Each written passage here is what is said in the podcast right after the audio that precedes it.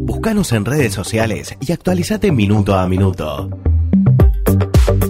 Twitter, Facebook, Spotify, Resumen del Sur. A la medianoche de este miércoles se inició la que hasta ahora es probablemente la campaña más atípica desde el regreso a la democracia. Las opciones apruebo y rechazo de cara al plebiscito constitucional de octubre próximo comenzaron a revelar sus piezas audiovisuales en una campaña que será eminentemente digital, producto de las medidas sanitarias por la pandemia. ¿Qué es mejor? ¿Una constitución hecha por un Guzmán o por todos los Guzmán? Soto, Pérez, Carrasco, Gutiérrez, Coliqueo. Después del estallido y la pandemia, más de dos millones de chilenos y chilenas perdieron sus trabajos. Rechazando y reformando se pueden solucionar muchos problemas como este, aquí y ahora.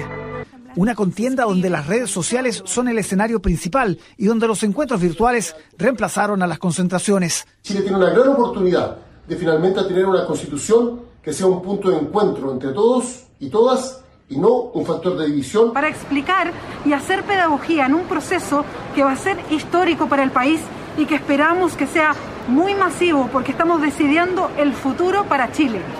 Parlamentarios por el rechazo optaron por ubicar algunas de sus palomas en los puntos autorizados por el CERVEL. Algunas fueron respetadas, otras corrieron peor suerte. La alternativa del rechazo por ningún motivo significa inamovilidad o significa no querer cambiar las cosas. Nosotros sí queremos cambiar las cosas, pero reconociendo nuestra historia, reconociendo los avances y no queremos partir de cero. Los mismos cambios que se quieren hacer para tener un Chile más justo se pueden hacer en la actual eh, institucionalidad. Por eso, por sentido común, nosotros vamos a votar rechazo. La excepción a la campaña digital fue este banderazo en Plaza Baquedano del bloque Unidad para el Cambio, desde donde desdramatizan diferencias con los otros tres comandos del apruebo. A mí me interesa que se produzcan acercamientos en relación a las demandas que tenemos que aprobar, las normas que tienen que quedar en la nueva constitución.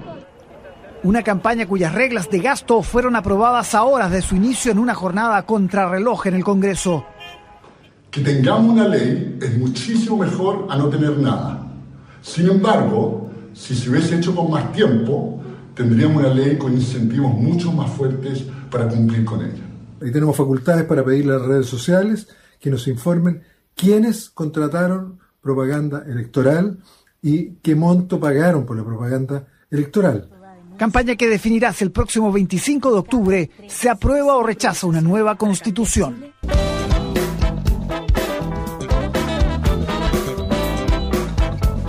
Bien, ahí escuchábamos algunas voces de lo que ha sido el comienzo de la campaña eh, por la reforma constitucional, sí, un proceso muy interesante. Algunas voces que se escucharon en el informe que se escuchaban, eh, se escuchaban mal, algunas de ellas por varios motivos, porque están con, con barbijo eh, o que o porque fue una campaña tuvo que ser creativa, porque al no tener tanta posibilidad de hacer campañas callejeras por el tema de la pandemia, eh, se han apelado a la creatividad de las redes sociales, campañas por Zoom, etcétera, etcétera, etcétera. Así que eh, por ahí se escuchaban esos, ese, ese, eco, ¿no? Ese eco que de, un video casero que salió por, se grabó por teléfono celular y salió por las redes sociales.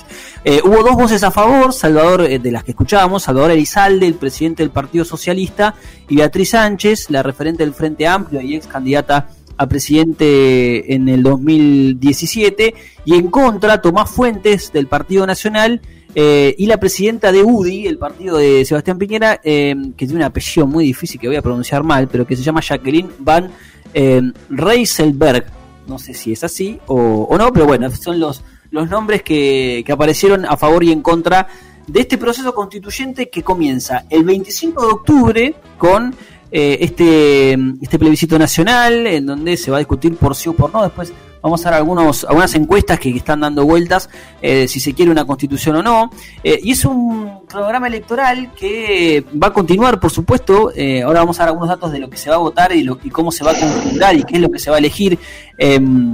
En relación a la constitución, pero es un proceso, es importante, decíamos que es importante porque em, además el proceso que se abre, abre un, cronograma electoral muy importante que incluye en noviembre elecciones primarias de gobernadores regionales, de gobernadores regionales y alcaldes. Después va a haber, em, bueno, eh, el 11 de abril del año que viene elección general también de eh, alcalde, concejales, constituyentes, dependiendo del resultado del plebiscito.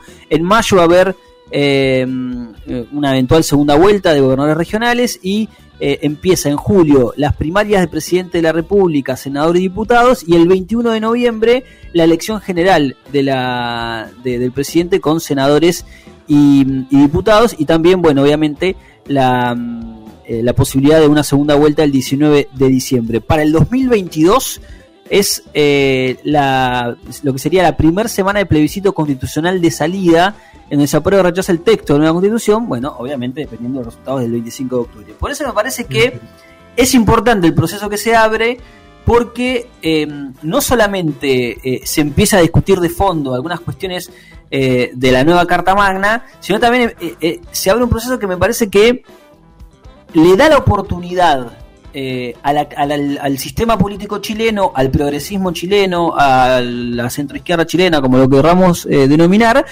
de recoger buena parte de las demandas sociales de octubre del año pasado, que es un poco, me parece, el motor eh, y el origen de, por el cual hoy estamos discutiendo la posibilidad de una nueva constitución en Chile, que eh, en el fondo de la cuestión lo que se está discutiendo es una constitución que tenga...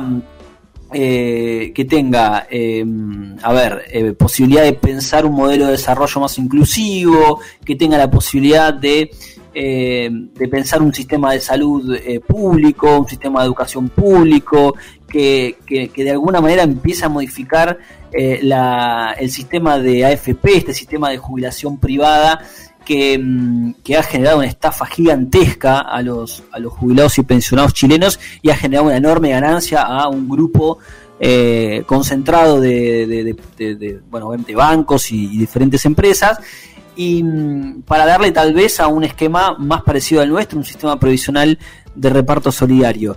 Eh, digo esto porque el, el fondo de, de, la, de la protesta, de los reclamos de la ciudadanía chilena en octubre del año pasado era justamente este, eh, y esto tiene que estar expresado en la Constitución. Después habrá que ver si, em, si esto eh, es así o no, digamos, si, si, si, si se avanza de esa manera o, eh, o no. Eh, ahora le, abro el juego a, a Mauri y a Alejo si, si quieren agregar algo, simplemente eh, plantear esto. esto. Esta elección iba a ser el 26 de abril, se postergó por, por, la, por la pandemia. Lo que van a tener que responder los chilenos y chilenas es si apruebo o rechazo esta, esta constitución.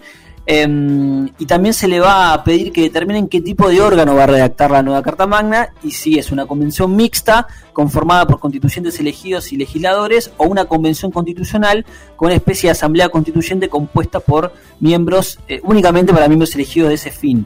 Em, todo el proceso constituyente, como decíamos, podría durar dos años, por eso lo que decía Mauri, ¿no? pensando en el largo plazo, tal vez este sea uno de los, eh, de los procesos más importantes que se abren en, eh, en, la región, sin desmerecer la elección de Bolivia el 18 de octubre y, algunos otros comicios que se van a llevar adelante, por ejemplo, en Brasil y en Venezuela a fin de año.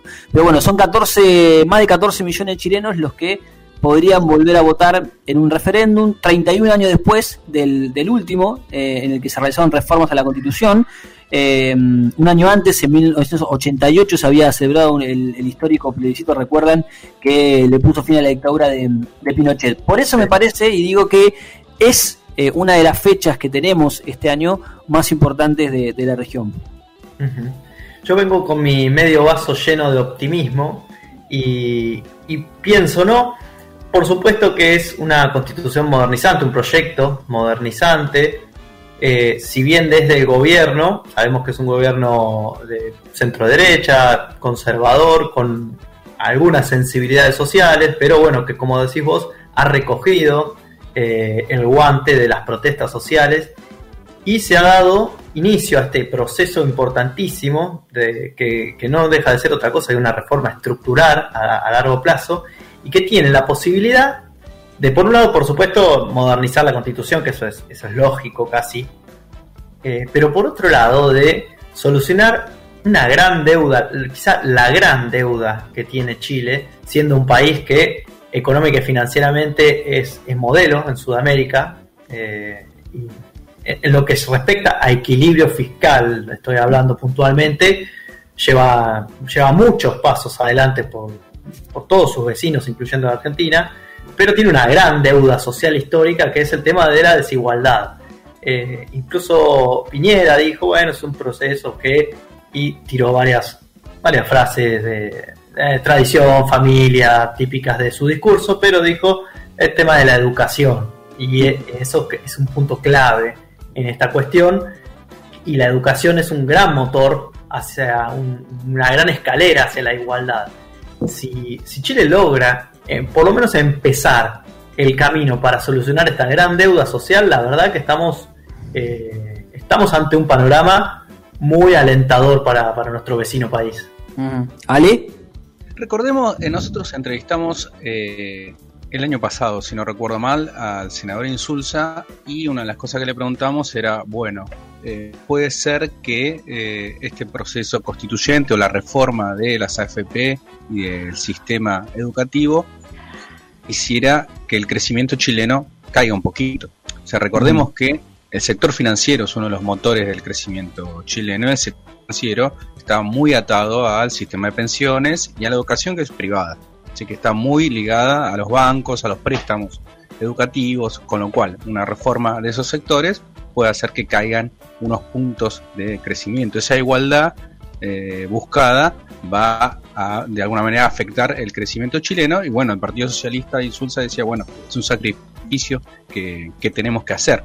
Ahí eh, hay, una, hay un desafío para, digamos, eh, el modelo de, crecimiento económico. Estoy viendo la media de encuestas y la mayoría dan que estaría, la media de encuesta da arriba de un 70%, ¿sí? apruebo la reforma casi un 75% y el rechazo estaría en el 15%, o sea que es muy probable que se apruebe. Después las dos eh, mociones, convención constitucional o convención mixta, está ganando convención constitucional, la media de encuestas dice en un 55% contra el 30% de la convención, la convención mixta. Recordemos que la convención mixta fue metida por la UDI y por los, por los partidos de gobierno porque antes querían modificar ese texto y eh, meter en la boleta que eh, sea el Congreso el que modifique la Constitución. ¿Cuál era el argumento de la UDI? Bueno, vamos a tener dos eh, una convención y un congreso y eso duplica el gasto público, vamos a pagarle a muchos representantes y eso es en este, en este contexto de crisis, de pandemia, es un agujero fiscal, un agujero en el presupuesto del Estado. Bueno, no lograron, eh, porque la oposición eh, se, se plantó, no lograron poner que el Congreso modifique, la, crea, cree la nueva constitución, que era la forma que tenía UDI de no perder representatividad en la convención constituyente. Pero lograron poner el, artículo de la convención mixta. Y la convención mixta significa que la mitad de los constituyentes son los congresistas actualmente y la otra mitad es elegida por el pueblo. O sea que en, el, en, ese, en ese punto del plebiscito lo que está haciendo la UDI es tratando de no perder representatividad en la nueva constituyente. Sí, a mí me parece, Ale, que en ese, como para agregar eso que decís, esa mm, lo, que salga de esa, de esa de esa opción, digamos, sí, constituyente o el Congreso, eh, me parece que eso va a depender bastante de la, la, masividad que tenga la votación, ¿no? Digamos, si hay... no es, no es el Congreso, se dio para abajo eso. Lo que hay es eh, dos opciones. Convención Constitucional, que es una asamblea constituyente donde el 100% de los representantes son elegidos por voto. O sea, después los chilenos van a tener que ir a votar, ¿sí? los constituyentes. Y la asamblea constituyente tiene, es el máximo rango de soberanía, está por encima del Congreso. Claro. Entonces va a ser la que legisle en los próximos años. Y la otra opción es una convención constituyente mixta, donde los representantes del Parlamento se quedan y además se le suman ¿sí? Eh, representantes electos en una nueva elección. Esa es, eso es lo que está militando la derecha. La derecha milita por un lado el rechazo y por otro lado, bueno, el mal menor es la convención mixta. Nos quedamos adentro con nuestros representantes. Como es el partido de gobierno, tiene muchos representantes que en una asamblea constituyente seguramente Piñera y la derecha va a perder, van a perder un montón ¿sí? de representantes y no van a poder meter cuchara en la, nueva constitución o no van a poder meter la cuchara que querrían en la, nueva constitución. Con lo cual el proceso, dado los, los números que, que se ven en la media encuesta, es totalmente negativo para la derecha y para, y para Piñera. Sí, ahí hay una, mm, eh, a ver, hay un, sector del gobierno de Piñera que inclusive los, los últimos designaciones de funcionarios em, eh, que, que, se han hecho, que están a favor, digamos, la gran mayoría de los funcionarios de Piñera están en contra de la constitución, pero hay un grupo que está a favor y que está jugando eso que, que, vos planteás. Después está el amplio espectro de, de la el amplio espectro de, de, de, del espacio centro-izquierda, digamos, que no está unido, y esto lo hemos hablado, no está unido, no está, este, no está, no es un bloque compacto, digamos, respecto de, eh, de, de, inclusive hacia dónde tiene que ir el proceso, pero bueno, eh, uno cree que mayoritariamente, eh, digamos, va a haber un, al menos una agenda común para aprovecharse de la, de la mala, de la mala gestión o la mala valoración que tiene el gobierno de Piñera. Lo que está claro es que hay un sector que busca que haya como una salida más autoritaria de este proceso, que es un sector que eh, en su momento coqueteó con el oficialismo, que fue candidato eh, a presidente del 2017, que coqueteó con el oficialismo y que ahora estaba por fuera, es como una extracción de derecha, que es la de José, Antonio Cast, un sector más, más duro sí, que, bueno... Partido Republicano. Partido Republicano, exactamente, que lo que está, lo que está, de hecho me acuerdo que en el 2018 Eduardo Bolsonaro lo fue a visitar acá, si tuvo una, eh, sacaron una foto, bueno, no sé, armaron estos encuentros que armaba Steve Bannon en la, región. Eh, pero bueno, la verdad es que, es que pareciera, al menos por ahora, que es una, es expresión bastante, bastante minoritaria. Eh, como para ir cerrando, yo creo que lo importante, lo interesante de este proceso es que el que ha sido el, la que ha sido el motor de todo esto es la sociedad civil. Eh, me parece que el grado de más tenga la votación va a definir hacia dónde va eh, eh, el proceso, descartando yo creo que la, la, la, reforma el sí va a ganar mayoritariamente, aunque siempre podemos llevar una buena sorpresa. Eh, pero bueno, la, la verdad que, que, yo en este caso me sumo al, al optimismo de Mackenzie, y que, que es un proceso muy interesante que lo que viene ni más ni menos es a cambiar una, una carta constitucional, una carta magna que fue diseñada en los bajo los intereses de la dictadura, bajo los intereses de un modelo económico, social eh, determinado y que la sociedad chilena le concretamente le, le puso le, le, está pidiendo ponerle un freno y está pidiendo cambios estructurales. Después habrá que ver a qué si, la, si el sistema político está a la altura de las circunstancias y, y, y qué capacidad de reformas tiene el sistema, el sistema político. político lo lleva puesto esto. Si no están a la altura, se lo lleva puesto. Exactamente, es así. Bien, ¿algo más para agregar, Mauri, Ale? No, no, me gusta que estemos optimistas. Algo hay que aferrarse. Incluso Alejo, porque no, no, no, se, no se expidió al final Alejo. Sí, no, no, seguramente. Yo eh, hacía la comparación con Mel Zelaya porque hay eh, muchas constituciones hechas en la década de los 80, durante los periodos de las dictaduras en Latinoamérica, con acompañamiento del gobierno de Ronald Reagan en Estados Unidos, que no permitían que fueran reformadas. O sea, no estaba permitido en la misma constitución la asamblea constituyente, y eso fue lo que hizo que Mel Zelaya tuviera que dejar eh, el gobierno en Honduras. Esto abre una nueva etapa, porque siendo Pinochet el mejor alumno de, de, esa, de esa escuela, bueno, la constitución de Pinochet va a ser reemplazada, se termina un siglo histórico. Exacto. Totalmente. Y ya que hablamos de un proceso constituyente, legal y demás, le mandamos saludos a todos los abogados en su día. ¿Hoy es el Día de los Abogados? Sí, claro que sí.